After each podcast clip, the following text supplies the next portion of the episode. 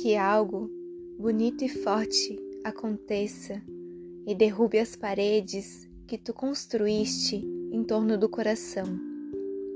Que tu possas dar um beijo de bondinho uma criança sonolenta com cheiro de moranguinho. Que algum amigo teu tenha se mostrado um irmão. Que todas as respostas cheguem doces. Que tu recebas aquela boa notícia, as palavras fluam, a música te faça dançar de olhos fechados, o dia te encante, um pouco do sonho aconteça. Que tu voltes a acreditar em unicórnios, esperança, naquela foto da Zélia Gattai olhando Jorge Amado. Que a gente aprenda a se curvar diante do inesperado amor.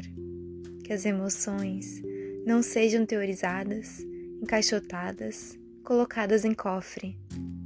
Que o pagamento caia no dia, tu compres um chicabom e tenhas alguém que possa receber aquele áudio em que tu divagas sobre a noção tempo-espaço.